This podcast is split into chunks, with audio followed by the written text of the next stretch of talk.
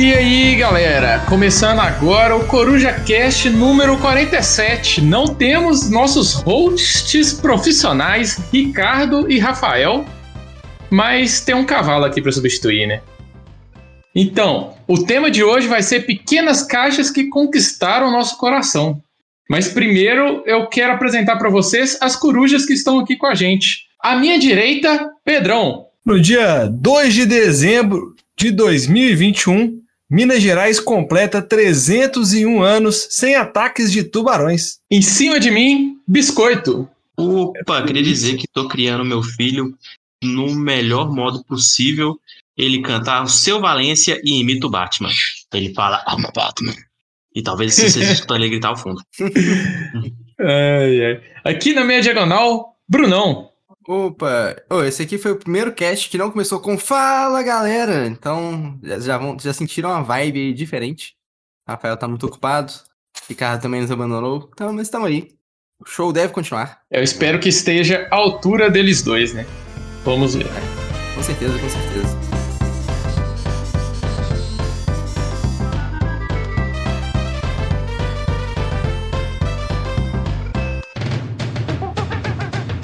Começando com jogatina da semana. Alguém quer começar falando aí? Eu acho oh, importante a gente é. falar o que a gente vai falar hoje no cast, né? Ué, ele falou. Falou? Falou. Pequenas caixas, grandes jogos. O até começou falando isso. Ei, já que você cometeu essa gafe, já manda aí. Qual jogo você jogou essa semana? É, pode ser nenhum? Eu não consegui jogar nenhum jogo depois do Guerra do Anel. E... Gente, é, minha o... vida tá uma loucura. Não a batata do galo a gente tá fritando, hein? Vocês estão bem. Ah, batata do galo tá fritando. Pois é. Daqui a pouco ele vai ter que dar de graça pro pessoal do grupo. Não. Só dizendo isso. Ele vai, ele, o dia dele vai chegar. Vamos ver se, que dia que vai ser. Porque esse final de semana, de novo, não, não vai ter como jogar. Porque faço cinco anos de casado, aí sábado a gente vai comemorar. Domingo. É melhor comemoração. Não, jogar um Galeries. Imagina. Vai ser bom, né? É um evento, cara. Um evento? É, faz sentido. Mas tô na vergonha desses dias. Eu não sei se joguei alguma coisa online, cara. A única coisa que eu joguei online foi o, o joguinho de a, a, achar onde que você tá. Que, você, que o, tem uns aplicativos que randomizam uma localização, te joga no Google Maps, tem que andar e colocar o ponto. Aí quem tiver mais fácil. GeoGuessr. GeoGuessr. É, tem Muito é um outro que eu joguei, mas é essa ideia aí. Um dia desse a gente vai fazer uma stream sobre esse jogo aí. Brunão, você jogou alguma coisa? É, cara, a gente tá, tá jogando por aí, né? Os online da vida. A gente. A gente jogou o quê? A gente jogou, é, joguei Patchwork com o Rafael, jogamos duas partidas. Na primeira ficou 10 a 9 pro Rafael. Na segunda eu fiz tipo 33 a 9. Uhum. E aí. aí foi, foi, foi, uma loucura. Mas, eu é, passei maior legal. sofrimento quando eu joguei Patchwork com ele. É, eu acho que ele me deu uma, su uma surra. É aquela coisa, né? Eu dou, dou uma sorte de iniciante ali. Aí consegui. Perdi a primeira por um ponto, e aí eu ganhei a segunda por uma caralhada de pontos. Um abraço pro Rafael. Aproveitar que ele, ele não tem direito de resposta no podcast, já que ele não tá aqui. Então, é isso aí. menino coelho. É, a gente abraço também. A gente também jogou Mystic Veil, né, Teles? Nossa, jogo bom demais. Mystic Veil. Foi bem legal, bem legal. Mystic Veil é, é o deck building diferentão com as cartinhas transparentes, que você constrói as cartas. Uhum. Você não bota mais cartas no seu deck, você só constrói o seu deck. E, e o legal é que a disposição das cartas fica na mesa para todo mundo, né? Uhum. Sim, é, não. Eu achei isso muito deck, interessante. Igual, igual deck build mesmo. Igual o Dominion, essas coisas. Nesse caso, ele é bem, bem igual os pais do estilo, mas, uhum. mas bem diferente nesse ponto que você não adiciona cartas no seu deck, nem retira, você só constrói elas. E aí você faz umas cartas muito loucas. Se você conseguir os combos muito fortes, você fica imparável. E também tem a questão do push your luck, né? Que é um elemento bem maneiro no jogo. E que tem que ser pensado. Ele tem uma coisa que é, eu acho que é pensada bem escondida, que não é óbvio a primeira vez que você joga. É que, tipo assim, para quem não conhece o jogo, o Mystic Veil, você vai construindo suas cartas, né? Mas como é que funciona a sua rodada? Você vai sacando cartas do seu deck até você descobrir três árvorezinhas vermelhas, que é um símbolo de corrupção. Aí você faz o seu campo com isso. Aí você vai ter que decidir, olha, eu continuo expandindo meu campo ou eu vou colher. isso aqui que eu tenho. Mas qual que é a maldade do negócio? A maldade é que se aparecerem quatro arvorezinhas vermelhas no meu campo, é, ele estoura. Então, você tem que decidir. Se, tipo, na hora que aparece a terceira, você para e olha, ok, eu quero continuar puxando carta do meu deck? Vale a pena? Aí dá pra fazer uma continha de pão pra você ver qual é a chance de você estourar, uhum. qual é a chance de você não estourar. O jogo tem umas mecânicas de, tipo assim, ah, se você acabar estourando, você deu azar, você, você tem uma, uma mana a mais pro futuro, ou então alguma outra coisa pro futuro, jogando com as expansões. É, e, e aí tem uma coisa que não é óbvia, eu acho, no jogo, é que, tipo assim, esse negócio do push your luck é que ele é um pouco melhor do que parece. Porque se você contar a sua chance, você parar e falar, ah, não, eu tenho mais de 50% de chance, por exemplo, de não estourar. Então, às vezes eu quero. Mas ele tem dois elementos interessantes, que é primeiro, você vai usar essas cartas a mais que você tá puxando no seu deck, às vezes você olha e já tem a quantidade de mana que você precisa. Então, às vezes não é interessante. Uhum. E também tem a outra coisa que é, eu acho que é menos óbvia de todas, é que você quer rodar o seu deck mais rápido. Quanto mais rápido Com você certeza. rodar o seu deck, melhora hum. muito a sua vida no jogo. Então, assim, às vezes arriscar, ou então às vezes você, você, você olha assim, cara, ok, eu posso. Eu provavelmente vou até estourar nessa rodada se eu, se eu puxar mais cartas. Mas o fato de eu estar puxando essa carta quer dizer que na minha próxima mão eu vou poder sacar mais coisa pro meu campo, é, porque vai ter uma arvorezinha a menos no meu deck, porque eu puxei essa carta a mais. Uhum. E aí isso faz com que minha próxima jogada às vezes seja muito melhor. E aí você consegue planejar assim. Esse aspecto é quase tão, é, tão tentador quanto a caveirinha do Lords of Waterdeep. Mas só que aqui ele é mais punitivo, né? Você perde a vez. Uhum. É, é, não, tipo assim, eu diria que aqui tem sempre meio que uma jogada certa, sabe? É, tipo assim, você consegue fazer uma conta e você consegue tomar, você tem que, consegue tomar a decisão certa, só que é uma administração, ela não é óbvia. Por isso que o jogo é bem, bem, bem legal. Muito bom, o Mystic veio, a gente jogou na Steam aí, né? E também, cara, a gente jogou o Small World. Eu, Rafael e o Pedro jogamos um Small World de três pessoas aí online. E foi bem maneiro também. Esse aí eu acabei levando as três partidas que a gente jogou. Uma delas por dois pontos. Duas delas por, sei lá, uns 20 pontos. Foi, foi uma loucura. O Small World Small foi... foi um atropelo, um atropelo atrás de atropelo. eu achei muito engraçado que eu descobri que eu já joguei Small World vendo a live de vocês. eu fui lá na Fantasy, acho que é uma das primeiras vezes que eu fui na Fantasy e joguei esse jogo, mas não sabia o nome. É. Muito bom. Eu cheguei a jogar o Small World na extinta casa de jogos aqui de Belo Hills. Small World não, né? Small World, né? Small World, isso, desculpa, eu tô com o na cabeça. É a vontade do Rafael comprar esse jogo. Small World. A mão dele treme. é. Oh, é. É um dos primeiros que entrou na minha lista de desejos, mas aos poucos foi saindo por outras prioridades. Mas ele parece ser bem divertido, né, cara? Bem uhum. despretensioso. E é, tem uma tipo jogabilidade legal quando você vai combinando, né? A, as características da raça com habilidade especial e pá. É, não, é um jogo de controle de área muito interativo. É um, é um clássico realmente dos board games. Foi um dos primeiros jogos que eu conheci também. Lá no. Eu conheci lá no canal do Geek and Sundry, na, na série Tabletop, do Will Wheaton. Muitos nomes. É. Mas é, é, que é, é uma série clássica do YouTube aí, que quem gosta de ver board game no YouTube, é essa série Tabletop. E aí, um dos primeiros jogos, acho que eles mostraram lá, que era um dos jogos da época, um dos jogos clássicos, é o Small World também. Chega a ser um Catan, não, assim, de, de classicidade, né? Mas, pelo menos pra mim, eu gosto muito mais de Small World do que eu gosto de Catan. E eu gosto bem de Small World. Acho bem legal, acho um, um controle de área honestíssimo. E, de novo, é um jogo que tem como você tomar decisões certas e erradas, mas que, tipo assim, é um jogo que abre pra, pra mesa te focar, é um jogo que abre pra aquelas todas as maluquices que você vê até em Ameritrash, assim, tipo assim, de aparecer como sinistro, mesa de focar, acontecerem coisas bem roubadas. E é legal, bem, bem maneiro. Pedrão, você jogou mais alguma coisa? É, então, além de jogar o Small World com o Rafael e com o Bruno, eu joguei o Wingspan, a versão digital, e joguei os modos solos de Valéria e Agrícola. Tava com. Tava meio de boa aqui, fui joguei. Além de jogar o jogo da vida adulta, onde eu tenho que agora orçar bancada e pia, além de móveis planejados. Muito bom. Eu é... joguei o Camisa 12, que tava na casa lá da Ana. Grande camisa 12. Ela é muito atleticana, né? E eu cruzeirense. Teve aquela rixa, mas foi bem legal. O jogo roda muito de boa, assim. Mas eu achei uma coisa bem interessante que todas as partidas que a gente jogou foi pros pênaltis. Aí a emoção ficou maior ainda. É, não, pra, pra não ir pros pênaltis, tem que. Um de vocês tem que cruzar o último gol na continha, né? De... É, verdade. E, eu acho que é um sentimento bem parecido, acho, do futebol mesmo, né? Que, tipo, Às vezes aquele golzinho no final do jogo ali, assim, não tem como fazer, né? Você, é. você não consegue correr atrás. Uhum. É... E aí, e, Teles, deu boa pro Cruzeiro ou pro Atlético? Acho que. Ah, lógico que o Cruzeiro perdeu, né? Perde dentro de campo e fora de campo, né? A arte Todo dia é uma nova derrota. é, muito, bem, muito que bem, como diria o Ricardo.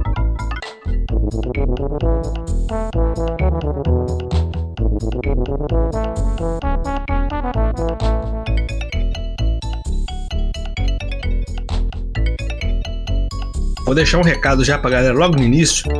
Que nós, da Lost Token, estamos lançando um programa de apoio para que você, nosso idolatrado teleouvinte, nos ajude a continuar o nosso trabalho. Além da inscrição no nosso canal do Twitch, você também pode nos ajudar no PicPay no arroba LostTokenBG. São três categorias: Coruja da Caixa Pequena, Coruja Sem Hype e Coruja Destruidora. Os valores estão lá no PicPay e você vai se perguntar: o que, que eu ganho com isso? Ao nos apoiar, você participará de sorteios mensais com vários prêmios, como jogos, cupons de desconto, acessórios para a jogatina e muito mais. E para começar a chutar na porta, nós vamos iniciar a campanha com um mega sorteio para agradecer a sua audiência e a sua paciência. Serão cinco prêmios sorteados no dia 28 de 7 de 2021 ao vivo no nosso canal da Twitch. Os sorteios serão divididos nas seguintes categorias. Nós vamos sortear o jogo Dogs Day para os membros do nosso grupo do WhatsApp. Se você não faz parte, entra lá. Daqui a pouquinho eu vou te dar o caminho das pedras. Um jogo Cariba para quem nos segue no nosso canal Twitch, os followers. E o grande sorteio da noite: três corujas que concorrerão ao jogo Alhambra da Flick Game Studios, Piratas mais a expansão Mares Agitados, e um cupom de 150 reais em compras na Ludo 3D. Para quem é inscrito no nosso canal da Twitch ou apoiador do PicPay. Então não se esqueça, no dia 28 do 7, ao vivo na Twitch, serão feitos esses cinco sorteios. Participe e fortaleça a nossa firma. Com esse grande jabá do Pedro, vamos começar o tema de hoje. Qual que é o tema de hoje? pequenas caixas que conquistaram nosso coração. Aí eu já mando a pergunta para vocês. O que vocês consideram pequenas caixas? É no preço, no peso, número de componentes? Ué, se for o Pedro, a gente sabe que é uma definição bem liberal, assim, né? Igual com o Star Caixa Pequena. A gente sabe aí que. Star Caixa Pequena é com biscoito, velho. Eu não vou falar nada. Bom, para situar um pouquinho, há mais ou menos um ano e meio atrás, eu conheci o jogo Age of War e eu comecei a fazer uma série de artigos sobre jogos maravilhosos de caixa pequena.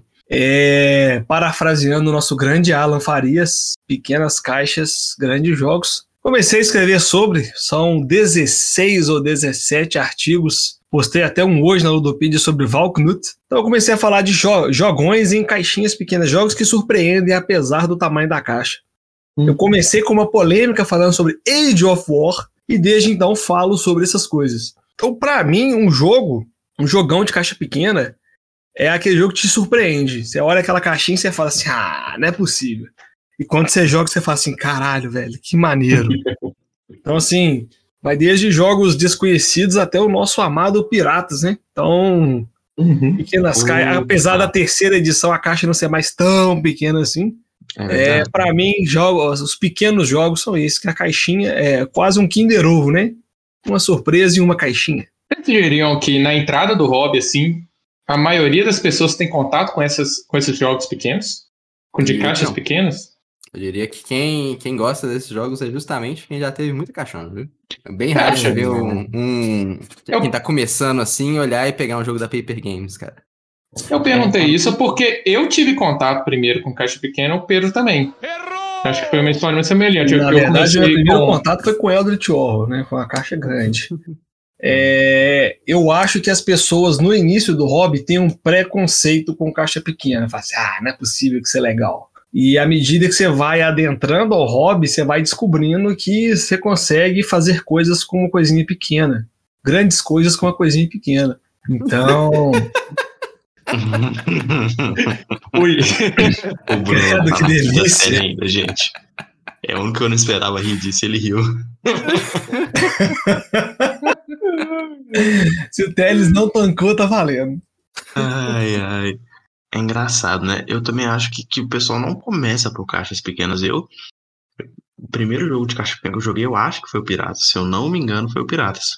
Então eu já tinha jogado um tanto. Porque eu acho que o volume atrai os jogadores novos, entendeu? Uhum. É, acho que. Tipo assim, depende. É, não. Quando a pessoa vem de forma natural, sem ser um amigo mostrando, é, é raro o cara escolher um jogo de caixa pequena. Agora, talvez, se tiver conhecer um Rafael da vida, uma galera assim que já tá no hobby e já sabe direcionar, aí talvez conheça, né? Então, você vai lá, pega um Piratas pra jogar com a galera, você pega um Clan, você pega um Bonanza. Oh goodness. goodness. Pesadinho. Depende da galera. Mas, tipo assim, eu acho que não, é um, não costuma ser um jogo de entrada de pessoal que eu já conversei sobre o tabuleiro, não. Entendi. Posso concordar em partes com o biscoito? Não, tem que concordar em tudo. Eu concordo em partes porque depende de onde você vai ter seu primeiro contato. Se você for uma luderia e se tiver de galera, alguma, eu já presenciei algumas vezes, gente, eu vou mostrar um jogo pra vocês aqui, é divertido, é pra galera e tal, pra rir, e levarem uma caixinha pequena com um, taco gato, um pega em seis. Ah, não, mas é aí que tá, né, Pedro? É, aí alguém levou, né? Alguém já conhecia o hobby, esse é o ponto. É. Tipo assim, ge- geralmente, se, se você tá começando no hobby, e é, igual, é a mesma coisa que você falou, né? Você tá começando no hobby e a. E tipo assim, a outra pessoa que já, já conhece vários jogos te, te apresenta um jogo, muitas vezes ele vai te apresentar um jogo de caixinha pequena, até porque esses jogos são mais fáceis de ensinar, muitas vezes ali. Você consegue conquistar a pessoa ali, assim, tipo. Você bota a expectativa num lugar e, e aí você supera ela, entendeu? Uhum. Aí, esse negócio é bom pra você, tipo assim, catequizar outras pessoas aí, pedindo desculpa pelo termo, né? Mas.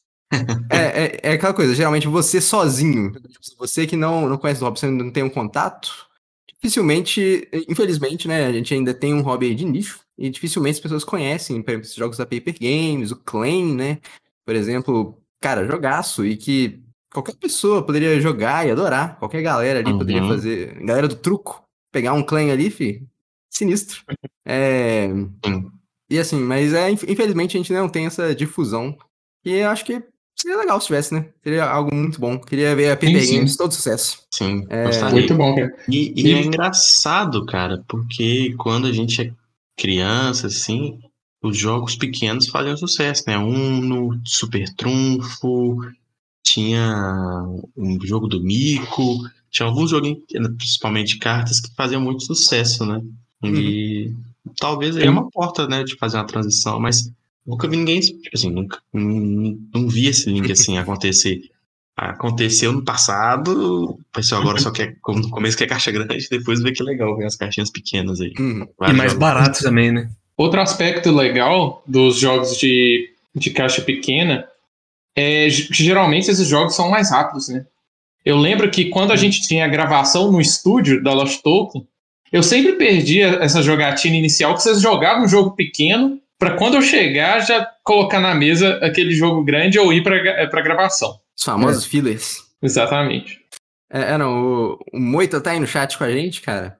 Ele mandou pequenos tops, é igual a alguns Tiny Epic. É, né, cara, se for pensar, ah, os Tiny Uhum. Epic são toda uma, re- uma rede aí, uma série de jogos aí que, que vai nessa linha de a ideia é ser pequena caixa, né? Tiny, porém o jogo épico, Tiny Epic. É a ideia toda dessa aí. Pedrão co- copiou, mas fez diferente na série dele, né não, Pedrão? É, in- inclusive, cara, eu tô bem feliz que a Meepleberry tá trazendo dois Tiny Epics maneiros aí pra nós. E, e, assim, gostaria de jogar eles, porque eu nu- nunca joguei Uhum. nem os Zombies e também nunca nem joguei o Galaxies, né? O Tiny Epic Galaxies, que é o mais famoso da série. E eu tenho bastante vontade de jogar. Parece ser bem bom. Cara, eu tenho Galaxy e é bem bom, viu, bicho? Gosto bem. E- Esse, essa linha Tiny Epic eu acho ela genial. Tipo assim, Uhum. o que eu pesquisei mais, mais foi esses dois que a Meeple lançou e o Galaxy, né, que eu joguei. Porque realmente são caixas realmente pequenas, é tipo assim, é 15 por 10, sei lá, né, caixas. E os jogos, cara, são muito bem elaborados, cara. Tipo assim, Uhum. então, você- quase eles têm o, o Galaxy, né? Vou falar de todos, vou falar do Galaxy. tem como você Uhum. jogar modo solo, as peças são bem aproveitadas, tem um nível de complexidade muito bom. O Galaxy, cara, não é um jogo simples por ser caixa pequena, ele tem um nível de complexidade, assim, Uhum. bem legal, cara. Então, tipo assim, ele é um jogo de dados, né? Você rola dados e vai alocando ele pra você chegar a um objetivo final lá, que é ó, evoluir sua trilha lá e pá. Tem essa mística que jogo de caixa pequena é geralmente simples. Porém, o Biscoito tem um jogo que ele gosta muito que não é tão simples, que é muito bom, que é o Honshu, né?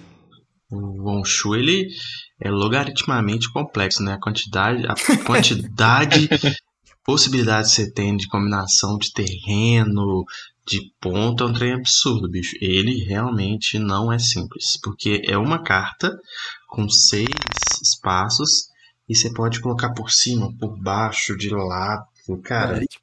Depois de um tempo, cara, você tem, você tem seis cartas no seu tabuleiro, você tem, tipo assim, muitas pontas soltas pra você colocar- encaixar uma carta que você pegou, tá ligado? Então você quer dizer exponencialmente? É, eu sempre vou. né? Não é logaritmo que o Biscoito gosta de uma baguncinha, cara. É porque o lo- logaritmo é meio que o contrário, né? É o contrário exponencial, bicho. Ai, cara, eu falei que eu não tô bem, gente. Eu tento falar um termo bonito e cago no rolê, né? Mas é, Não, não, foi bom, foi bom, foi bom. Foi bom, foi bom. Mas Oh, jogo incrível, cara. Não, ele é bom mesmo. sabe, sabe um desses que me surpreendeu bastante, cara?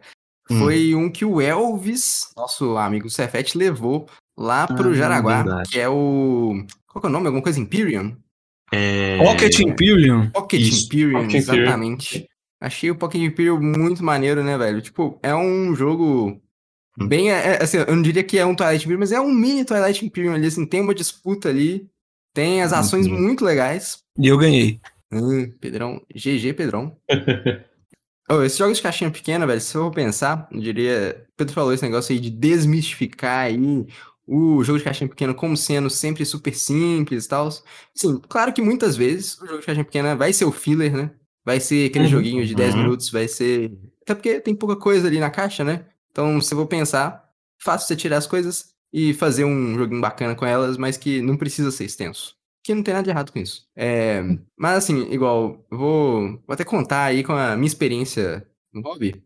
Eu diria que, assim, como todo mundo sabe, e isso de fato não, não muda, pelo menos pra mim, é que eu sou muito fã de jogos pesados. Eu gosto da experiência pesada, assim, tipo, o que que pra mim eu julgaria como qualidade de um jogo, né? Pra mim é, é como eu, eu gostei do, do tempo que eu passei jogando ele. Independente que seja o tempo, pode ser 3 horas, pode ser 10 minutos. E assim, às vezes você gosta muito do tempo que você passou ali, assim, qual, qual é a qualidade desse tempo? É uma coisa completamente subjetiva. Pra mim é isso que define é, qual é a qualidade dos jogos. E por isso que você vai ver, pelo meu gosto, nas minhas listas sempre tem jogos super pesados ali no topo, porque eu gosto muito dessas experiências. Dito isso, nos últimos anos aí, eu peguei muitas caixinhas pequenas, cara. Muitas, muitas, muitas delas. Então, por quê? Uhum. Porque é, é, elas, são bem, elas, elas são bem simples e tal, assim, ah, às vezes sim e às vezes não. E o que eu acho mais interessante é que também o- outro parâmetro que você pode usar às vezes pra, sei lá, quantificar aí se a compra do seu jogo valeu a pena, né? Muitas vezes é o tempo que você passou jogando ele assim, qu- quanto que você aproveitou dessa compra, né? Uhum. E Uhum. em jogo de caixinha pequena, assim, cara, qualquer oportunidadezinha, você pega ali o seu Bonanza, você pega. Igual eu comprei aqui o Innovation.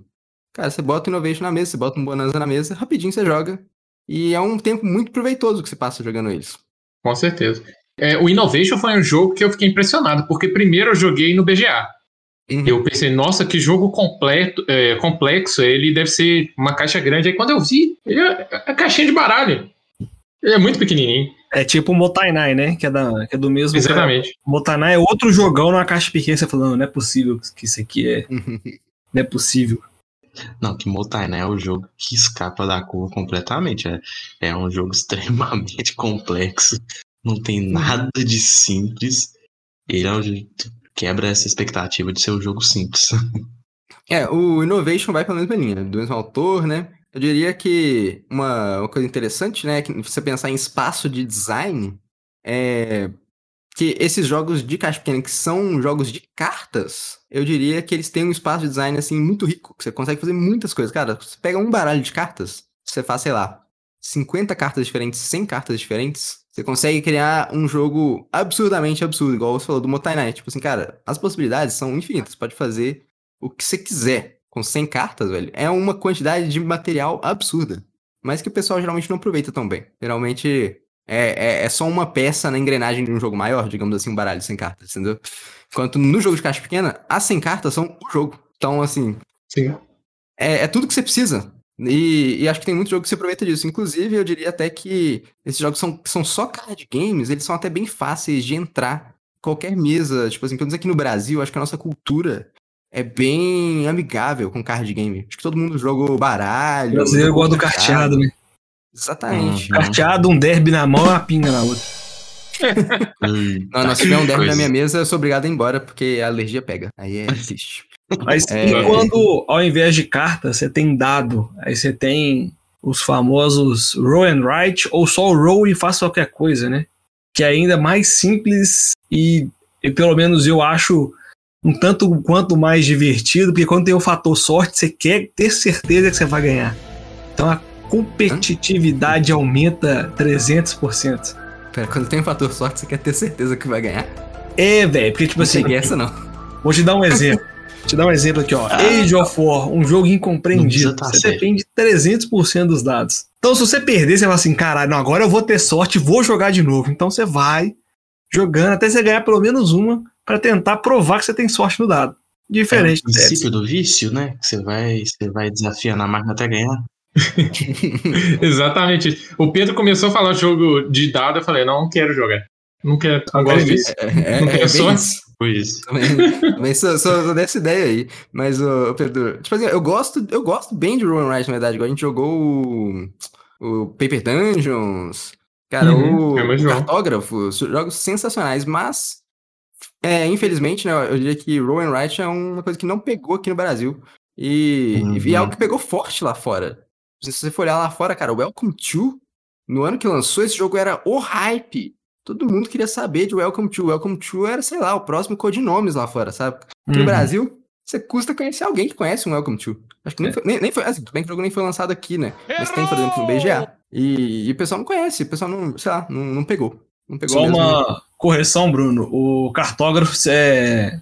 Não é Ray Wright, não, hein? É. Clip and Write. Não, um outro jogo que veio, eu achei extremamente interessante, mas aí na época eu fui juvenil, não peguei porque eu achei bobeira, mas hoje eu tô muito interessado, é a linha do Railroad Inc., que é o Railroad que você tem que de trem, porque mineiro gosta de trem. Então, Railroad Inc., aí você tem o vermelho e o azul, e eu achei bem interessante a proposta, porque você, o, a cor da caixa muda algumas coisas do jogo, então eu achei sensacional, cara. Pô, esse é um que eu tenho curiosidade, não joguei ainda. Eu joguei poucos Roll and Write, igual eu falei, não, não, pegou no Brasil e também, tipo. É, é, um jogo que eu gosto até das coisas que eu joguei, mas também nunca tive muito grupo para jogar. E outra correção, o Welcome to veio pela Ludofy Creative em 2019. Veio? Olha só. Loucura, loucura. Eu nunca vi vendendo. Aqui tem informação. Se não me engano, a Juliana é a maior jogadora de Welcome to lá do nosso grupo do WhatsApp. é bom saber, bom saber. Eu realmente não conheço, tá vendo? Foi tão sem hype Sendo que é o jogo com, talvez com mais hype lá fora na época que foi lançado, e aqui foi tão sem hype que eu nem ouvi falar. É igual o Caledônia, né, cara? Fez um sucesso lá fora. É um jogo sem hype. Igualzinho. Igualzinho. Igualzinho. É, é. Welcome to, sei lá, perfeito. Eu já queria mandar uma pergunta para vocês. Tem Não. algum jogo que é de caixa grande que vocês acham que caberia numa caixa pequena? Fields, Fields of Green. Of Green. Nossa, que merda, mano. Fields of Green, eu achei. É, o Biscoito é um proprietário de um assim como eu. Fields of Green é um jogo que não justifica a caixa daqui é tamanho. Talvez quando o cara criou, falou assim: hum, e se um dia eu fizer expansões? Mas o cara nunca fez uhum. expansões. Uhum. É, diferentemente do. É, como é que chama aquele que o Ricardo tem? Imperial Settlers, que a caixa é realmente pequena, você fala, poxa, não precisava disso aqui. Mas você vê que, vai, que tem várias expansões, e aí você fala, ah, então por isso tem a caixa grande. Pois é, cara, ele não tinha necessidade nenhuma. Eu fiz essa pergunta porque eu tenho um, um problema com a minha caixa do Peggen 6, que seria o contrário disso. Que ele é uma caixa pequena, mas quando eu coloquei todas as expansões, a, a, a tampa não fecha. E eu tava pensando nesses jogos. Tem, tem jogo que você pode reduzir, mas talvez ele não reduz porque ele tá esperando. Ah, talvez no futuro ele lance uma expansão. É, por exemplo, um outro jogo que pode, poderia vir numa caixa pequena seria o Valéria. Porém, quando o pessoal da Conclave lançou, já lançou com espaço para as expansões, tal como a Devi fez com o Machicuro. Então a gente espera que um dia venham expansões. Né? né? É, o outro é o, o, San Juan também, né? Eu acho que ele foi mais para estética da, da Grow, né? Mas ele também, nossa senhora, sobra espaço para 300 jogos lá dentro lá. Que a caixa vazia. Tá. É, não, um que eu fiquei. Eu, eu tive que jogar até um set fora foi o. O. O Agent de Consortium, podem anotar no bingo. É. a expansão vem uma caralhada de coisa e é um jogo com muita miniatura e não tem site para botar as miniaturas, então tudo ocupou até mais espaço que precisava. É, e assim, e tem muita, muita, muita coisa. E, e aí, cara, tipo, eh, na hora que a gente tava reorganizando ali, eu parei, olhei e falei, caramba, mano, ok, vou jogar o insert fora, porque o insert da expansão, sabe aquele que. Que ele, ele ocupa, tipo, dois terços do tamanho da caixa, mas, tipo assim, com, com papel. Deixa um espacinho assim que não é, usa. É, é, é, não, não, não, mas ele, ele ocupa o espaço pra não deixar usar, entendeu? Pra, tipo assim, pra tudo ficar no meio. É tipo do, do Puerto Rico. Não sei, não tenho um Porto Rico, cara. É igual do Fields of Green, cara. Tem um vale no meio da caixa. Mas é, exatamente, é exatamente. Esse mesmo, é. esse mesmo. Cara, outro. Não é bem um jogo, é uma expansão, né? O do Arves Império é. Não precisava ser uma caixa do tamanho do Arves normal, não, porque tudo cabe na caixa base. Eu uhum. entendo a questão de você deixar as caixinhas bonitinhas e tudo mais, mas não precisava ser uma caixa daquele tamanho. Apesar do Dwarf ser. Eu posso considerar o Dwarf uma caixa pequena, porque eu quero, mas. É pequeno. Cara, é uma caixa pequena, você parar pra pensar, porque ela é fininha e tal, não sei o quê. Mas o, a expansão Império não precisava de uma caixa daquele tamanho. Acho que poderia ser menor. Não igual o deck 10 reais, mas meio termo. Acho que toda expansão tinha que vir numa caixa bem fuleira pra você jogar fora. Porque às vezes vem uma caixa bonita ficou com dó de jogar fora, mano. É verdade. Com dó não. Zero dó, por mim. Não. Nossa, eu também fico com dó. É. E seria bom, Biscoito, que é, faria o preço cair, né? Seria Exato. mais barato fazer uma caixa. Vem na sacola plástica, tá ótimo, gente. sacola do igual aquele do Uno que fica na padaria, né? Você é, vai pensar que boa parte do custo do board games tá na caixa e também tá na essa logística aí, botar os negócios na caixa, então, cara, bota tudo de um jeito ali de boas, que fica tudo seguro, e o cara vai botar e bota tudo dentro da caixa principal. Mas aí o problema é que vai, o pessoal vai ter que pensar, olha, na caixa principal tem que caber as coisas da expansão. Exatamente. E aí, e aí, se depois o autor resolve lançar uma expansão a mais, aí ferrou tudo, né? É, tipo o Eldritch, né? Porque você tem as expansões pequenas e o insert padrão que vende, você acomoda acho que até três expansões pequenas. Quando hum. chega as expansões de caixa grande, aí não tem jeito. Aí você tem que deixar a caixa aqui ocupando espaço. É, Diferentemente do Waterdeep, né? Que a primeira coisa que eu fiz foi jogar a caixa da expansão fora, deixar tudo na caixa e depois eu comprei o insert e sobrou espaço ainda. Espero que não lancem mais expansões. Teria feito o uhum. contrário nesse caso aí, cara. Botava tudo na caixa da expansão e jogava a caixa normal. Mas a, expan a caixa da expansão é mais fina. E o insert que eu comprei é, é para acomodar tudo na principal.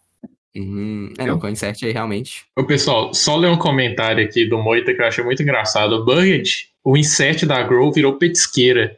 É bom para botar azeitona, ovinho de codorna e uma chips. Não, aquele insert do Burgundy é ridículo. É ridículo. Porque se você coloca os componentes ali e coloca a caixa em pé, tudo cai. Muito bom. É, cara, mas, mas se for pensar, sabe o que não é ridículo, cara?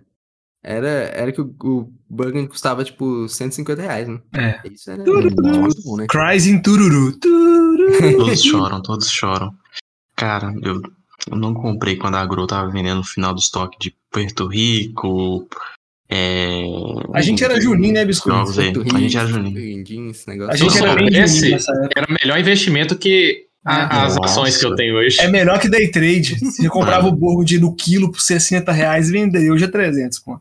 Eu, eu fiquei na dúvida se eu pagava 105 no Porto Rico. Dúvida? Que isso, cara? Não sei que Mas isso há um tempo atrás, né? Tipo assim, isso em 2016, sei lá, 2015, por aí. Agora, o Teles perguntou aí, né? Se tem algum jogo de caixa maior que deveria vir em caixa pequena. Para vocês, tem algum jogo de caixa pequena que deveria ser uma caixa maior? Além do Pega em 6 do Teles? Ou para mim, quanto menor a caixa, melhor, né? Mas, dito isso, eu, eu, eu, pensaria numa situação que, tipo, só se o jogo tivesse. Ah, eles quisessem fazer um jogo maior desse jogo, Que nem, Uhum. que nem o, Roll for the Galaxy. o Roll for the Galaxy, entendeu? Tipo assim, que aí depois tem o, o New Frontiers, que é o, o Race for the Galaxy board game, que aí de Uhum. fato é, virou. Ele, ele foi assim: ah, agora é um card game, agora é um jogo com dados muito louco, e agora é o board game finalmente. Aí eu queria ver Uhum. mais, mais séries fazendo isso, porque tem jogos pequenos muito, muito, muito bons. Ô, Bruno, você quer, você quer um jogo de caixa pequena que merecia uma caixa grande? Valknut. né, Valkyrie? Imagina Valknut com os componentes realísticos ali, as pedrinhas, os bichinhos, isso é do caralho. Ia ser realmente absurdo. Mas assim, né, eu prefiro, eu prefiro o Valkyrie custando 50 reais do que o preço que ele viria aí. Né? Isso é É. verdade. É difícil pensar nisso, cara, porque quando você gosta do joguinho, você quer. É, a, a parte linear é ele é pequeno muitas vezes também, né? É. Igual o Pedro falou do Duardes. É, ele, uma das coisas que eu acho muito legal nele, que tipo assim, você começa com nove cartas, e para você pegar recursos, você é obrigado a, a construir o seu império, sabe? Não dá pra você ficar amarrando carta na mão. E isso vai fazendo um. te obrigando a expandir e tal. E, e tipo assim, ah, ele tem a posição geométrica, que eu acho que, tipo assim, não, precisa ser grande, não, tem necessidade. É carta e, e funciona super bem sendo carta, sabe? Uhum. Eu não consigo pensar em jogo pequeno que eu queria que, que fosse maior e por aí vai, não. Eu gosto deles porque eles são pequenos, me atraem muito.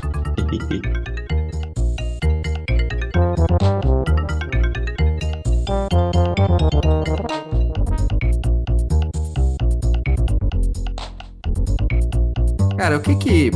Pra vocês, veja bem, eu trou- trouxe que era a pergunta que eu tava querendo fazer até meio que desde o começo. É. Pra vocês, veja bem. O que que define, o que que faz o jogo de caixa pequena ser um grande jogo?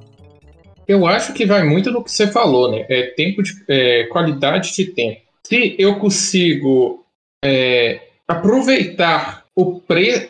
Como que eu posso falar? É uma relação entre o preço que eu, que eu paguei e a qualidade do jogo.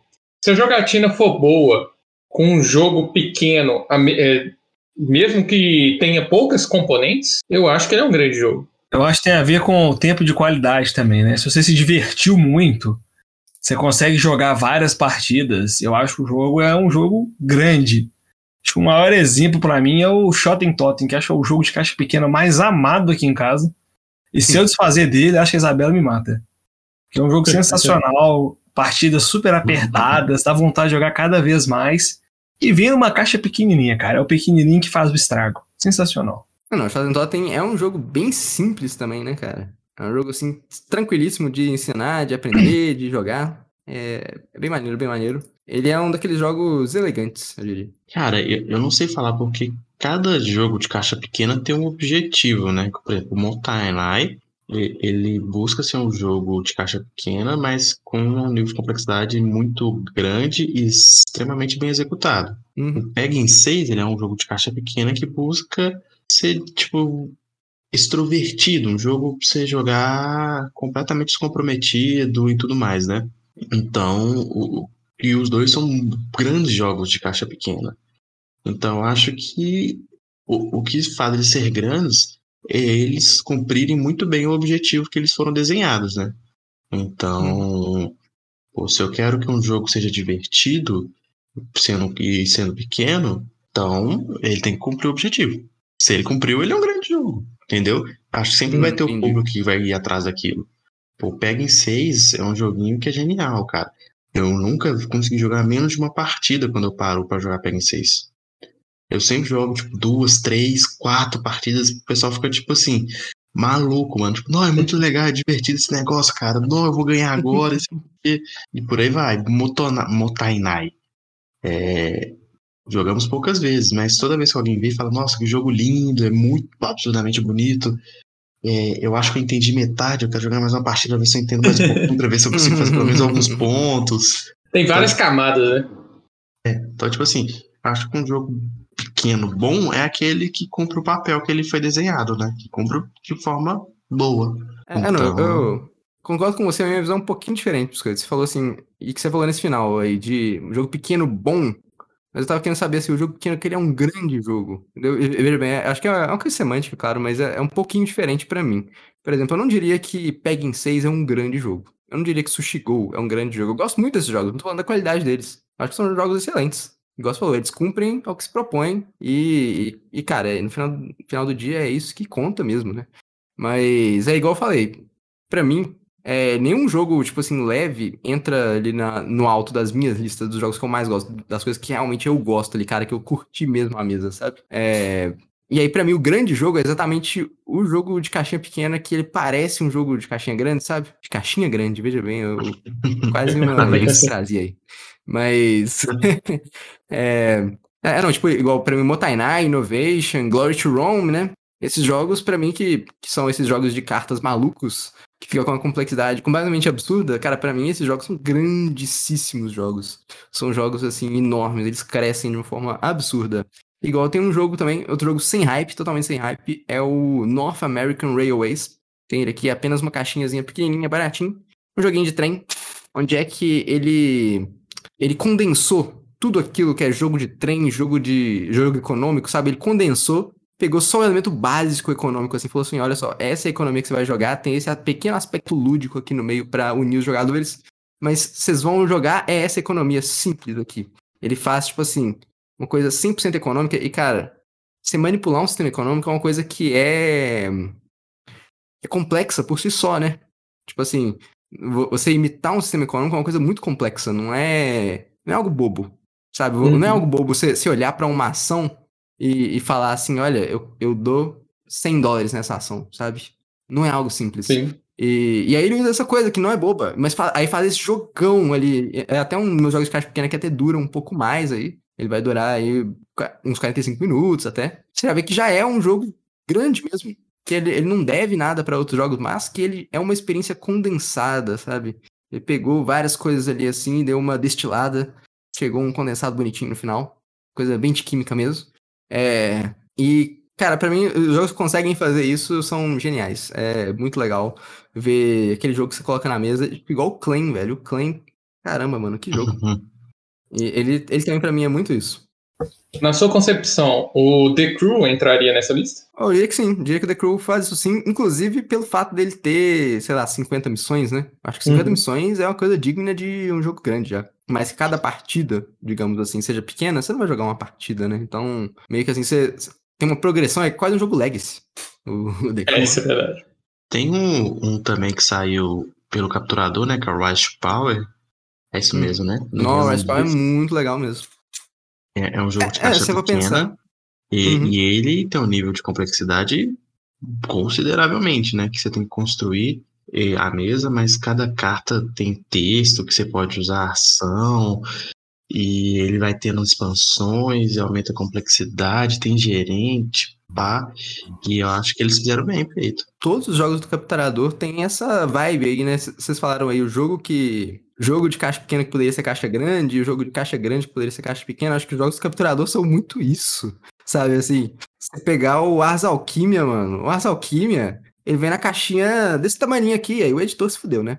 Mas ele vem na caixinha pequena, quase quase da Paper Game, sabe? Um pouquinho maior, quase nada. E, se eu te contar que aquilo lá é um jogo de alocação de trabalhador com construção de máquina, você acredita? é um engine build de alocação de trabalhador. Tabuleiro individual, cara, é quatro. É, o negócio tem tabuleiro individual, tem um tanto de coisa, mano. O negócio é, é absurdo. Vem na o... caixinhazinha. Aí é, o, é, o, é a questão do o Motainai mesmo, né? O Motainai é aquela arte japonesa de não desperdiçar nada nem espaço, o significado da palavra.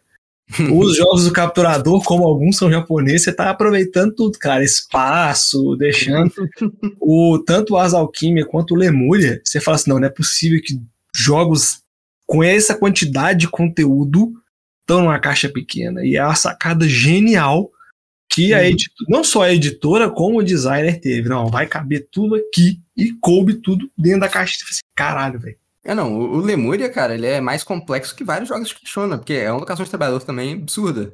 E tem umas mecânicas quase Feld, sabe? Um negócio bem perfeito mesmo. É, e, cara, esses jogos aí. E, e, tipo assim, é engraçado, que você olha a produção desses jogos, né? A produção é feia, não é que nem a produção é ruim. Ele só, tipo, fez ela mais compacta mesmo, sabe? Você uhum, vê que é um uhum. tabuleiro menor, é umas coisas menor, mas ele é 100% funcional. E eu diria que isso, por exemplo, poderia diminuir bem os custos dos jogos que a gente vê por aí, né? Então, é. fica aí esse apelo.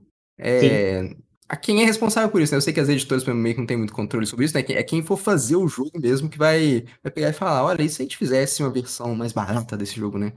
É, eu acho que no momento é uma coisa até necessária. É, é tá se tornando um o, o, Biscoito tinha até citado isso, né? É a missão do jogo. O jogo uhum. vai ser feito para isso. Ponto final. Uhum. Ah, não, e cara, uhum. pra mim esses jogos aí, as Alquímica não deve nada para um tanto de alocação de trabalhador que tem por aí. Não deve nada. Simplesmente assim. Melhor é e mais honesto que muito jogo famoso aí, velho. Uhum. Eu, não, eu gosto bem desses jogos mesmo. Eles são sem hype. No Brasil, gente, ah, parece que só a gente comenta os jogos do campeonato. Mas a gente gosta muito desses jogos mesmo, de verdade. Tipo assim, pelo menos uhum. eu gosto. Eu acho então você, meu caro teleouvinte, se tiver oportunidade, alugue, pegue emprestado, jogue os jogos do capturador que você não vai se arrepender. Outra coisa que eu vou pedir para vocês agora, aproveitando a deixa do Bruno, é para nos seguir nas redes sociais, no arroba LostTokenBG, Instagram, Twitter e Facebook, se inscrever no nosso canal da Ludopedia, do YouTube e da Twitch também. Pedro, são várias redes, como é que eu faço? losttoken.com.br barra social.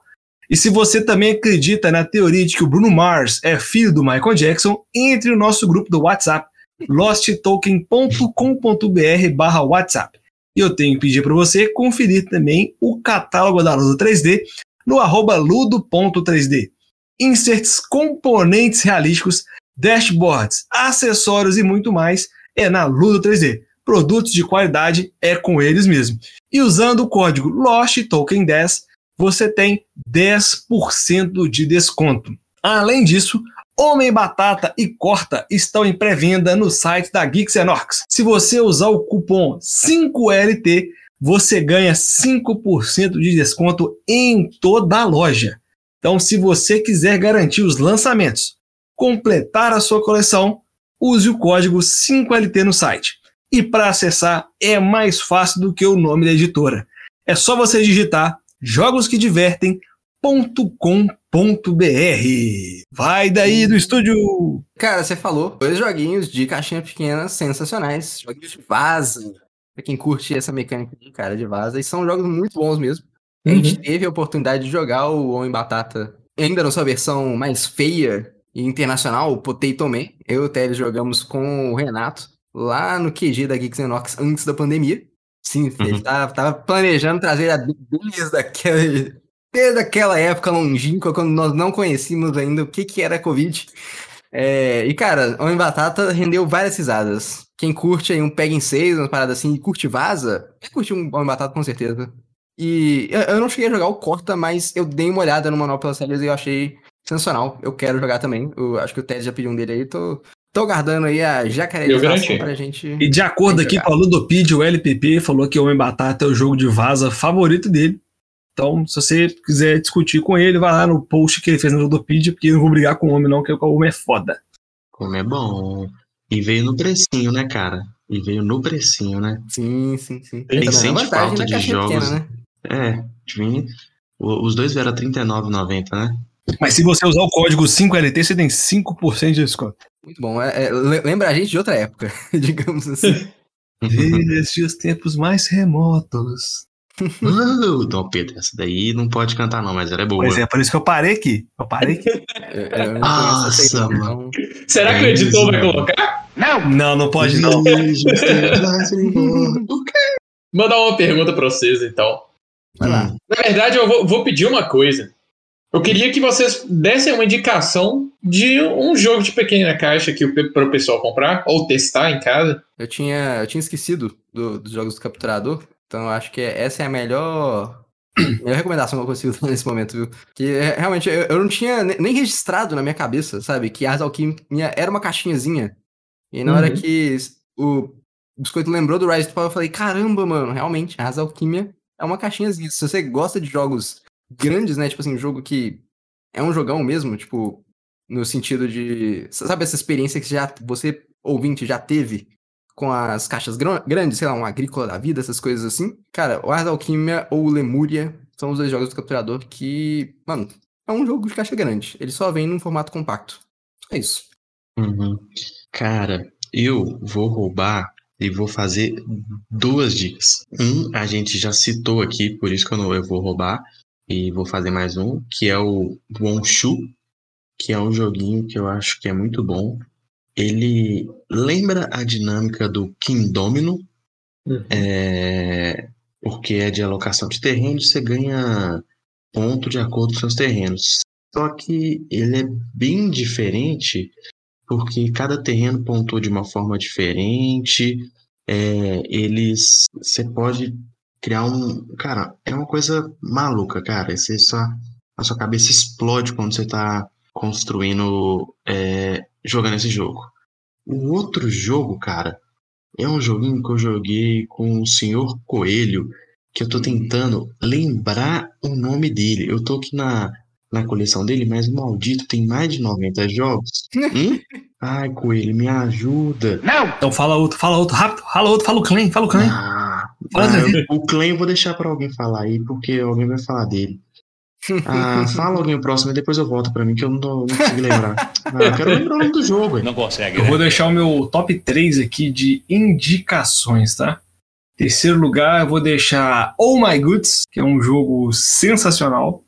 Vale muito a pena se ter, porque é outro joguinho de caixa pequena que traz um conteúdo imenso. É um, é um engine building, né, Bruno? E é, exatamente, engine building com push your luck. E é um stop, né? É. Grande. Fala assim, não, não é possível que o cara fez isso com um monte de cartinha. É sensacional. Muito é, em segundo lugar, eu vou colocar aqui o Ars Alquimia, que é um jogo muito, muito, muito bom. Mas como o Bruno já falou dele, é... vou deixar em segundo lugar. E em primeiro lugar, que é um jogo que tá difícil de encontrar. Aqui no Compara Jogos só tem um lugar vendendo por 150 reais. Mas você encontra por aí algumas luderias, que é o Shottentot. Shottentot é meu xodó tá em primeiro lugar, recomendação para você. Nem que seja jogar uma vez, alugar, pegar emprestado. Esses três aí, cara, dá, um, dá, uma, dá uma chance e fala assim: caralho, os caras realmente falaram, são jogos muito bons. Menção rosa, Fungi e Bonanza. Nossa. o cara, em vez de falar um, falou cinco. É, não, de, de, depois, depois eu vou complementar então minha recomendação aí, que eu vou falar mais também. Não, ah, demorou, vou falar, bicho. Mas aqui, o que eu lembrei, lembrei que acho que, ó, Hanami Koji.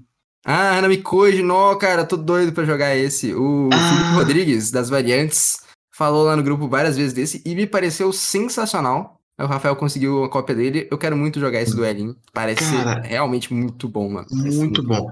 É, é um joguinho que você disputa o amor das gays. Nem sei se é essa temática, gente, que tá por trás da narrativa, mas é, não, a ideia é que você tá disputando as gays. Temática é. não importa. E aí você tem é, um número de cartas na mão e você pode fazer quatro ações. Aí é tipo assim, alocar duas cartas, trocar uma carta de lugar. Tipo assim, então você vai fazendo. Acho que você faz quatro turnos de quatro ações. Você pode, tipo assim, você tem que fazer essas quatro ações, saca? Você usou uhum. aquela ação, acaba. Então, você fica pensando, tipo assim, ó, se saiu aquela carta que vai te dar mais, vai, você vai conseguir puxar mais ou não aquela guicha, ou qual ação que o seu adversário já fez e tal. Então, tipo assim, é um joguinho simples, mano. Três minutos de explicação. Não passa disso. Mas a dinâmica tática dele é incrível, cara. É muito bom. Então, acho que são jogos que estão fora do radar, né? Que são sem hype, né? O Onshu e Hanami. Eu não consigo nem lembrar de novo. Hanami Koji. Mas são muito bons, cara. Uhum, muito bom. É, você gosta né, dos jogos orientais, né, Biscoito? É, eles são bons em fazer jogo pequeno e que extrapolam, cara. Não tem como. Eles mandam bem. Te recomendar então Ars Alquimia, japonês também. É, não, esses do Capturador são todos japoneses, inclusive, né? É, que é um uhum. mercado muito pouco explorado aí, internacionalmente, uhum. nos BGs. Não é muito reconhecido. É, mas vou deixar o Teles falar, né? Que o Teles não falou ainda. Então, eu quero indicar um jogo que, na minha bolha, funcionou muito, que o pessoal era muito acostumado com truco, é, jogo de baralho é o Bang Pocket. É, basicamente é uma gestão de mão que você recebe uma função, ou se você é xerife ou bandido. E eu acho muito legal aquela questão de take that, você atirar no, no adversário, é bem, bem interessante, é um party game, né? O, o Bang que tem a versão DICE também, que eu quero experimentar um dia.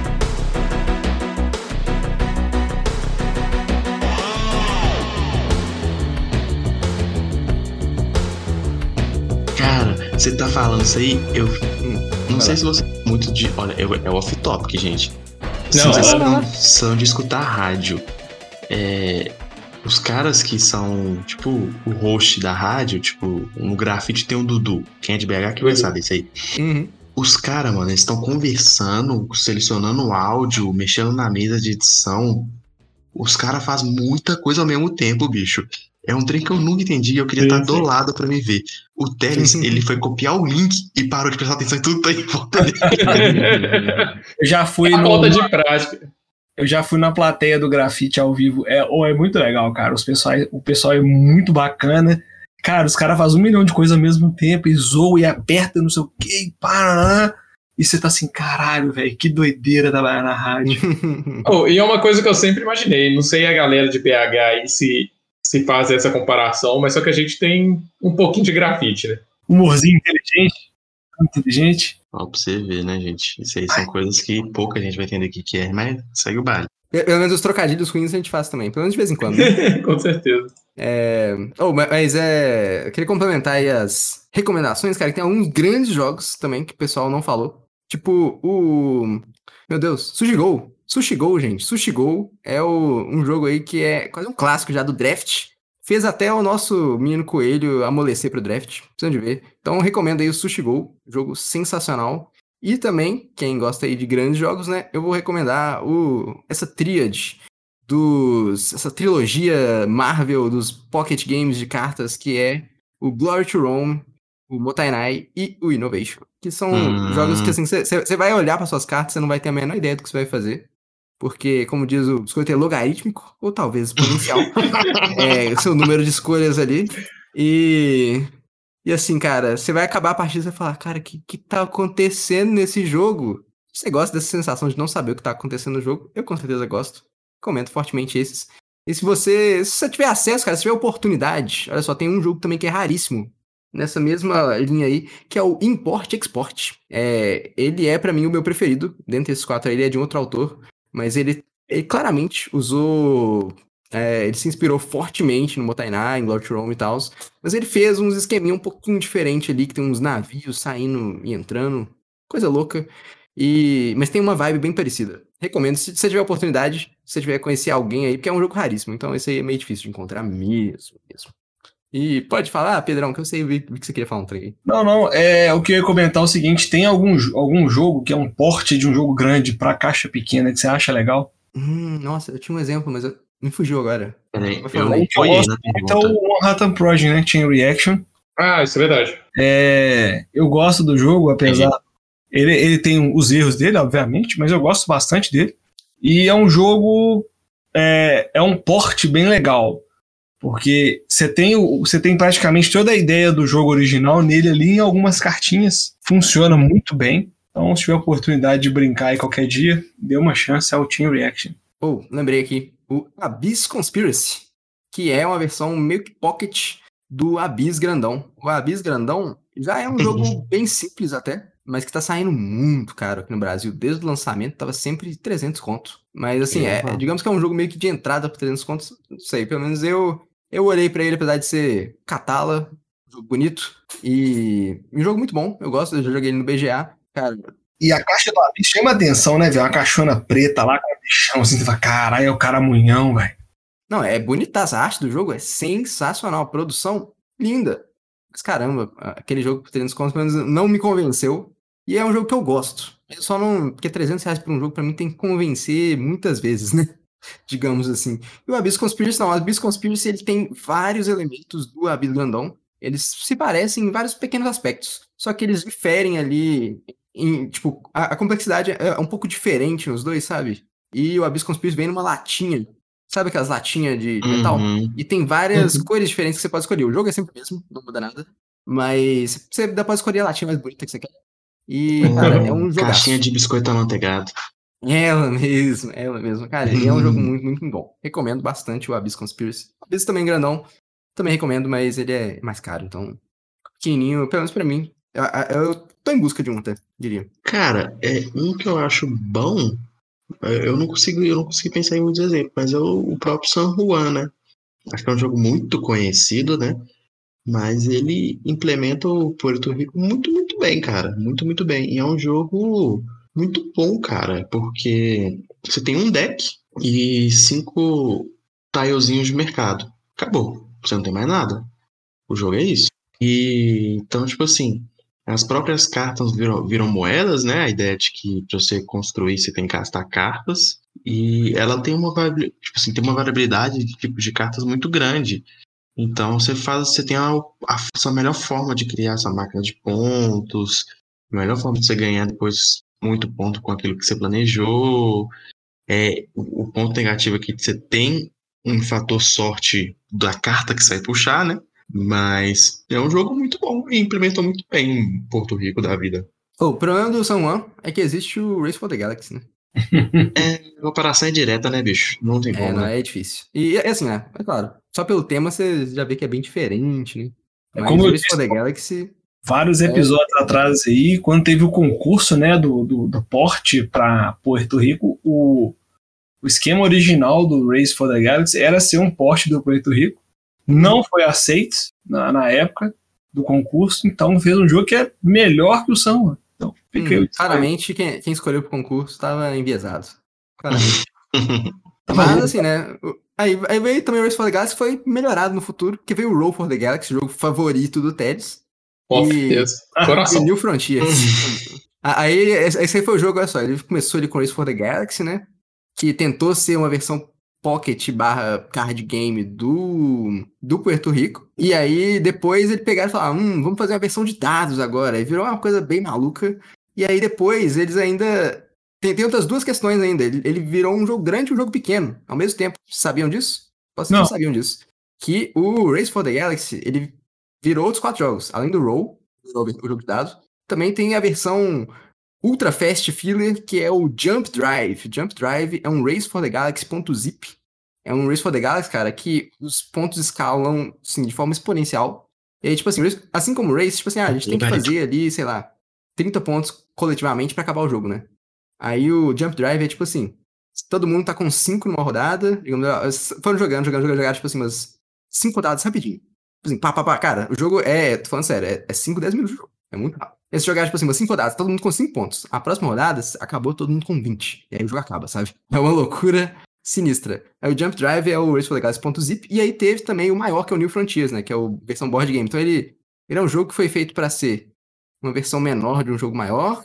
E aí eles fizeram um jogo menor de novo. Menor ainda do que a menor. Fizeram a versão de dados e fizeram a versão maior de novo. Outra coisa, que é outra coisa também.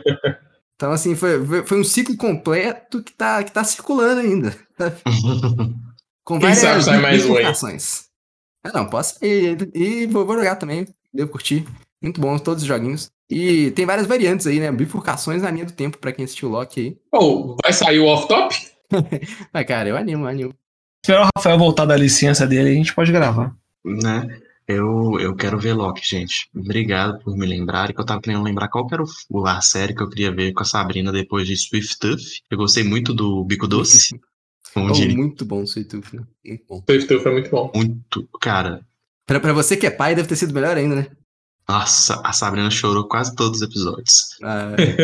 e, gente, ah, e, nossa, a gente tá com essa dificuldade de ver maldade com criança, gente. Nossa, a gente vê as notícias de hoje em dia, a gente fica tipo.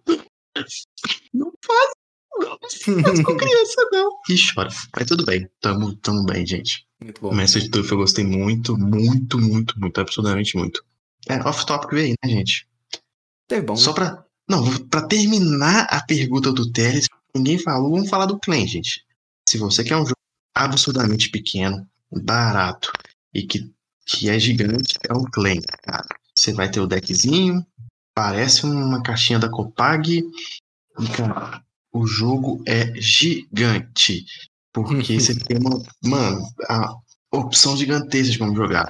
Ele se joga. Ele joga bem com quatro pessoas. Dois eu acho que não vai ter a dinâmica tão boa como em quatro. A ideia. Jogo com é... três é bem legal também, viu? Eu não joguei com três, nem sabia que dá pra jogar com três, cara. Dá, dá pra jogar com três e dá pra acontecer empate, sabia? Uma não. loucura bem louca. Imagino que, que pode dar. Né? É, é, não, que com três? Com, com, com três, não, com três teve como. Dá empate. E, e foi engraçado que eu e Pedro, na rodada, a gente empatou em tipo. A gente empatou, a gente olhou o, é, a regra de desempate, né? O critério de desempate, a gente empatou no critério de desempate. E a gente olhou o segundo critério de desempate, empatamos o segundo critério de desempate. A terceiro critério de desempate, eu ganhei. Por, tipo, uma carta, um negócio assim, um negócio. Tinha uma carta a mais. Tinha uma carta a mais. É, foi, Não, foi uma loucura, loucura assim. Não, mas é, é, ele é muito legal, porque ele, ele, é muito fácil de ter expansão, né? Porque é só criar uma raça nova e vai ter novas habilidades, né? A Big Box, se não me engano, o Gustavo do, do Gambiarra tem a Big Box do Claim. Hum. Isso, gente, existe? Existe. Acho que são 400 cartas. Sim. Sabia. Nossa. Não, eu pensei que o Rafael tava falando do ano que queria uma Big Box do, do Não, se eu não me engano, o Gustavo tem. Eu tenho quase certeza. Gustavo, se você estiver escutando, você manda lá no grupo do WhatsApp lá se não estiver falando mesmo. Eu acho que é uma piada que ele pegou, mas beleza, vamos lá. É... Vai, jogos da madrugada aqui? Jogos da madrugada. É, mas, cara, ele é muito legal. Acho uma coisa, uma jogada genial, né? Porque é um jogo de vaza, com pega, que você tem que pegar cartão, tem um elemento de sorte. Só que a mão que vale ponto é a segunda rodada. A primeira é só para você fazer a mão da segunda rodada. Então, tipo assim, você mitiga bastante a sorte e as raças são todas muito bem feitas, né, cara? Então, tipo assim. E eu me fudi você... na primeira vez, porque eu tava com um monte de fantasma na mão que eu não resolvia porra nenhuma. cara, mas dá pra você controlar muito o jogo. Então, tipo assim, às vezes você não tá com uma mão boa e você quer virar a mão pra seu parceiro conseguir jogar uma carta que vai fazer trollar, você pega o dragão e joga, e o dragão você consegue começar na próxima, no próximo turno, você joga um troll e ele, ele ganha perdendo. Então, tipo assim, cara, é uma variabilidade de, de combinações de, de raça e tudo mais que é cabulosa. Então você vai pensando, é, pensando. São muito diferentes. São muito diferentes. Então, ele é um jogo pequeno que é gigante. Tipo assim, ninguém dá nada para ele porque parece um jogo infantil de vaza, mas nu, cabuloso. Muito bom. É, é, é não, cara, igual quando eu li o The Crew, tinha ganho o Spill the Jars. Aí eu parei, falei, vamos ler sobre o jogo, né? Dei uma lida, aí eu olhei, cara, é um jogo de vaza cooperativa. Que merda que é essa? e aí eu fiquei, aí tava incrédulo com o jogo. Falei, ah, cara, perdi o interesse. Aí o pessoal que, que não tinha perdido o interesse foi lá e jogou, falou, cara, cara, é muito bom, muito bom. Tá bom, vamos ver, vamos dar uma chance, né? Eu joguei, eu falei, caramba, velho, é muito bom, mano. E acho que com, com Clan é, acho que pode acontecer algo parecido com quem só olhar meio de fora, né? E ficar meio assim, que isso, cara? Vaza ali parece meio um tucão, uma coisa meio esquisita. Uhum. É. Não, cara, o jogo é sensacional. Igual, eu, o Pedro tava falando muito aí do Shot Totem. Cara, eu não gosto do Shot Totem. E, assim, porque eu não gosto de jogo que é, tipo, não é, não é, simples, mas que, tipo assim, não tem nada de realmente especial, é seco, sabe? Esse jogo muito seco. Igual, o, igual o Hanabi, por exemplo. Hanabi eu também não curto, porque ele é muito seco. Você não jogou é... Totem com as cartas especiais, cara. É, não, aí vai dar uma melhorada. Com certeza eu vou gostar mais do jogo assim. Mas aí o Claim leva isso até o infinito. Eu achei que o Claim ele é meio que uma mistura do The Crew, que é a tripulação, né? Com o, o Shotten Totem. Acho que assim, tem uma vaza competitiva ali que é bem, bem apertada. Você tenta, tipo, conseguir. Pô, eu quero conseguir essa carta a mais, então quero quero tentar conseguir essa carta pro meu deck. Tipo assim, ele tem muitos elementos assim de ser apertado, igual o Shotten Totem, só que ele tem poderes ultra variáveis. E aí é isso que eu gosto, cara. Eu adoro poder variável, adoro essa coisa de super variação ali, os jogadores eh, usando interações malucas que beneficiam ele ou não, né? É se planejando, eu planejo na minha cabeça vários jogadores, hum, eu vou planejar essa super interação aqui, que aí eu vou passar o cara o número dessas cartas e vou ganhar o ponto para mim. E aí eu, acho, eh, eu vejo muito com essa mistura dos dois jogos. as cartas táticas lá que mudam o jogo completamente. A carta, se não me engano, é a carta do. Tem uma carta que para você poder fechar, ao invés de ser três cartas, tem que fechar quatro. Então, assim, aí você muda toda a rodada por causa de uma carta a mais. É bem legal as cartas táticas, assim. Eu gosto do jogo tradicional, mas as cartas táticas também são bem legais. É, outro jogo que eu comi também com caixinha pequena, cara, é o Onitama. Tá chegando aí meu Onitama. e aí, por, por causa dessa coisa, o Onitama, ele pra mim é o xadrez com poderes variáveis, né, digamos assim. que muda de partida em partida. E, e, e, aí o que eu fiz também, eu comprei a expansão do Dragãozinho do Vento. E, e cara, o Dragãozinho do Vento dá um, uma, mais uma camada aí de poderes variáveis, porque você tem meio que um peão neutro que pode ferrar qualquer um dos dois jogadores. E é ali no meio do tabuleiro, é uma coisa bem maluca. Aí vira um xadrez com um peão neutro no meio. Uma coisa bem doida. E tá vendo? Esse, esse é o tipo de coisa, interação maluca que eu gosto. Que eu adoro usar essas Hum. coisas a minha vantagem. É, tem, um- tem um jogo pequeno que é, eu queria conhecer, cara, que eu não tive oportunidade de jogar, que eu fiquei curioso. Hum. Ah, eu não lembro o nome dele, cara, que são de é um jogo, é um duelo, que são dois dragões que você vai andando e comendo uma peça do outro, um trem assim mais ou menos. O Eu Dragon não vou conseguir lembrar. Não é Dragon Quest, Dragon Quest é o, é o de, é o Mahjong, né? Uhum. Cara, eu esqueci completamente. É porque me lembra, o nome dele me lembra o nome do Onitama, mas como você falou, eu não vou conseguir lembrar, porque eu associei os dois ao mesmo. Então não vai sair da minha cabeça. Tao Long! Tao Ah, Long! tá long, sei, sei, sei. É esse, gente. Tem um outro bem é- legal também, né? Que é o Fertile. Você falou nos dragões, me lembrou do Fertile. E- Ele é Hum. considerado caixa pequena? Eu não lembro da caixa dele. Ele é pequeno. Média. Uma caixa média. Poderia ser uma caixa menor, tá? Porque Aí, ó, tá vendo? é só carta e. É só carta e os, as minhaturas. Mesmo esquema do. Ele do- tem um mapinha também, né? Ele tem um tabuleirinho. Tem não. Você monta, é tile. Você que monta, é um monte de hexágono que você coloca lá. É isso mesmo? Hum, ok. Não lembrava, não pensei que era um mapinha pré-definido. Não, não. A única coisa pré-definida é onde começa o dragão, a princesa e o cavaleiro. Eu achei ele meio blazer, assim. Não, sou, não gostei muito desse. Fairtile, né? Mas- Muito sommelier de, de board game. Ele É. é de board game. Esse Uhum. jogo aí é muito blazer pra mim. Mas Só eu um achei- pra mim, gente. Muito blazer. Muito blazer. Além do blazer, alguém tem mais alguma coisa a acrescentar aqui que eu tenho o último recado da noite. Hum, eu quero fazer uma última, uma última pergunta e talvez a gente vá para outro tema, mas. Vai, dá um recado, Pedrão. Então, é o negócio seguinte: sabe aquele jogo que tá parado lá na sua estante, pegando poeira? Já pensou em dar uma limpadinha nele, relacionar outros jogos para dar um match em uma possível troca, utilizando um sistema que vai tentar cruzá-los de forma automatizada? Já para pensar nisso? Não? Então não se preocupe, pois seus problemas acabaram. A partir do dia 17 de julho, você poderá participar do melhor evento para trocar jogos de tabuleiro de Belo Horizonte. É a Math Trade BH. O cruzamento de trocas será realizado utilizando um sistema online e as entregas poderão ser feitas por envios diretos ou através de um ponto de apoio opcional no Ludo Café. Saiba tudo sobre a Math Trade BH no acessando bgbh.com.br barra mathtrade-bh. Math de matemática em inglês, viu, galera? E participe do grupo do pessoal também, entrando lá no site. Vocês conseguem ver o link do WhatsApp, tudo direitinho. Então não perca aí, dia 17, tá chegando, hein, gente? É uma, uma boa oportunidade de você desfazer daquele jogo que você não está jogando e adquirir um jogo novinho e bonito para você. Voltando ao estúdio. Uma pergunta que eu acho que vai ser facilmente refutada, mas quero escutar para vocês. É. Tamanho é documento? Caixa grande é melhor do que caixa pequena? De forma alguma.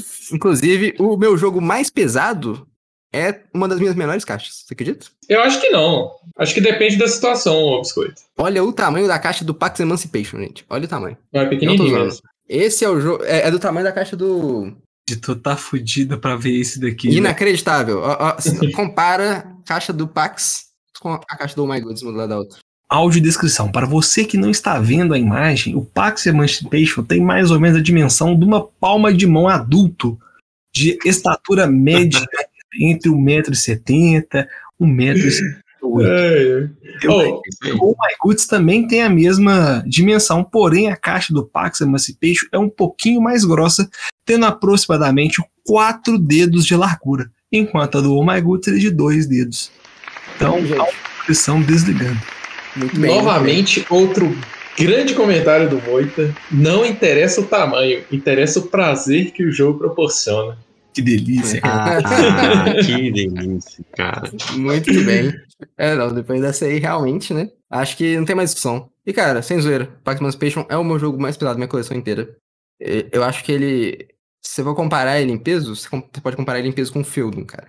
Que é tipo o jogo mais pesado que eu joguei na minha vida. Que isso? Sério, velho? É tão absurdo assim, cara. Não, é absurdo. Você não tem noção. Você não tem noção do que, que tem naquela caixinha. Você não tem noção do que, que vem na caixinha.